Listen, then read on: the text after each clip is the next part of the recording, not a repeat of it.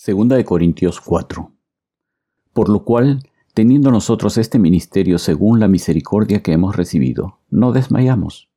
Antes bien, renunciamos a lo oculto y vergonzoso, no andando con astucia ni adulterando la palabra de Dios, sino por la manifestación de la verdad, recomendándonos a toda conciencia humana delante de Dios.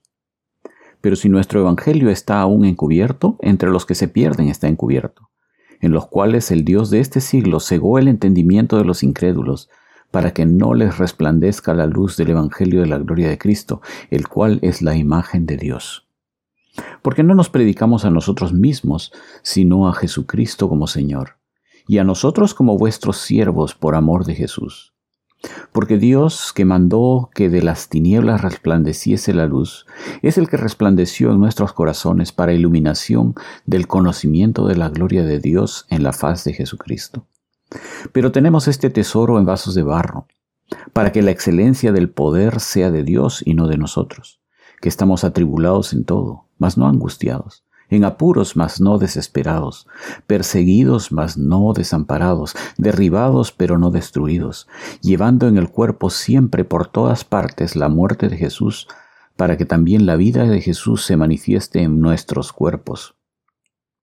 Porque nosotros que vivimos siempre estamos entregados a muerte por causa de Jesús, para que también la vida de Jesús se manifieste en nuestra carne mortal de manera que la muerte actúa en nosotros y en nosotros la vida. Pero teniendo el mismo espíritu de fe, conforme a lo que está escrito, creí, por lo cual hablé, nosotros también creemos, por lo cual también hablamos, sabiendo que el que resucitó al Señor Jesús, a nosotros también nos resucitará con Jesús y nos presentará juntamente con vosotros, porque todas estas cosas padecemos por amor a vosotros para que abundando la gracia por medio de muchos, la acción de gracia sobreabunde para gloria de Dios. Por tanto, no desmayamos. Antes, aunque este nuestro hombre exterior se va desgastando, el interior, no obstante, se renueva de día en día, porque esta leve tribulación momentánea produce en nosotros un cada vez más excelente y eterno peso de gloria, no mirando nosotros las cosas que se ven, sino las que no se ven, pues las cosas que se ven son temporales, pero las que no se ven son eternas. Segunda de Corintios 5. Porque sabemos que si nuestra morada terrestre, este tabernáculo, se deshiciere, tenemos de Dios un edificio, una casa no hecha de manos, eterna en los cielos. Y por esto también gemimos, deseando ser revestidos de aquella nuestra habitación celestial pues así seremos hallados vestidos y no desnudos. Porque asimismo los que estamos en este tabernáculo gemimos con angustia, porque no quisiéramos ser desnudados, sino revestidos, para que lo mortal sea absorbido por la vida. Mas el que nos hizo para esto mismo es Dios, quien nos ha dado las arras del Espíritu. Así que vivimos confiados siempre, y sabiendo que entre tanto que estamos en el cuerpo, estamos ausentes del Señor porque por fe andamos, no por vista. Pero confiamos y más quisiéramos estar ausentes del cuerpo y presentes al Señor. Por tanto, procuramos también, o ausentes o presentes, serle agradables. Porque es necesario que todos nosotros comparezcamos ante el tribunal de Cristo, para que cada uno reciba según lo que haya hecho mientras estaba en el cuerpo, sea bueno o sea malo. Conociendo, pues, el temor del Señor, persuadimos a los hombres pero a Dios le es manifiesto lo que somos, y espero que también lo sea a vuestras conciencias. No nos recomendamos, pues, otra vez a vosotros, sino os damos ocasión de gloriaros por nosotros, para que tengáis con qué responder a los que se glorían en las apariencias y no en el corazón. Porque si estamos locos es para Dios, y si somos cuerdos es para vosotros porque el amor de Cristo nos constriñe, pensando esto, que si uno murió por todos, luego todos murieron. Y por todos murió, para que los que viven ya no vivan para sí, sino para aquel que murió y resucitó por ellos. De manera que nosotros de aquí en adelante a nadie conocemos según la carne. Y aun si a Cristo conocimos según la carne, ya no lo conocemos así. De modo que si alguno está en Cristo, nueva criatura es. Las cosas viejas pasaron, y aquí todas son hechas nuevas.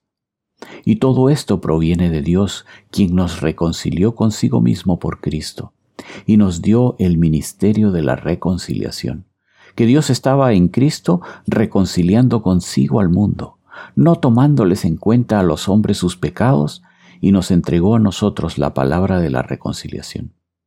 Así que somos embajadores en nombre de Cristo, como si Dios rogase por medio de nosotros, os rogamos en nombre de Cristo, reconciliaos con Dios. Al que no conoció pecado, por nosotros lo hizo pecado, para que nosotros fuésemos hechos justicia de Dios en él. Según de Corintios 6. Así pues, nosotros, como colaboradores suyos, os exhortamos también a que no recibáis en vano la gracia de Dios. Porque dice, en tiempo aceptable te he oído, y en día de salvación te he socorrido. Y aquí ahora el tiempo aceptable, y aquí ahora el día de salvación. No damos a nadie ninguna ocasión de tropiezo para que nuestro ministerio no sea vituperado.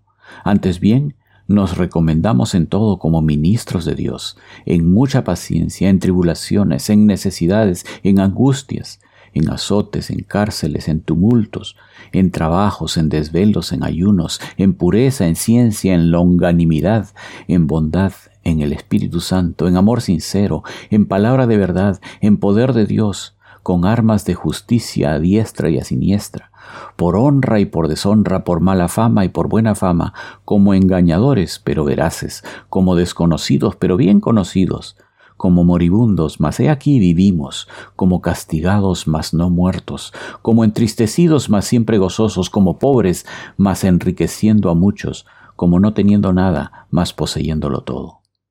Nuestra boca se ha abierto a vosotros, oh Corintios, nuestro corazón se ha ensanchado. No estáis estrechos en nosotros, pero sí sois estrechos en vuestro propio corazón. Pues para corresponder del mismo modo, como a hijos hablo, ensanchaos también vosotros. No os unáis en yugo desigual con los incrédulos, porque ¿qué compañerismo tiene la justicia con la injusticia? ¿Y qué comunión la luz con las tinieblas? ¿Y qué concordia Cristo con Belial? ¿O qué parte el creyente con el incrédulo? ¿Y qué acuerdo hay entre el templo de Dios y los ídolos? Porque vosotros sois el templo de Dios viviente.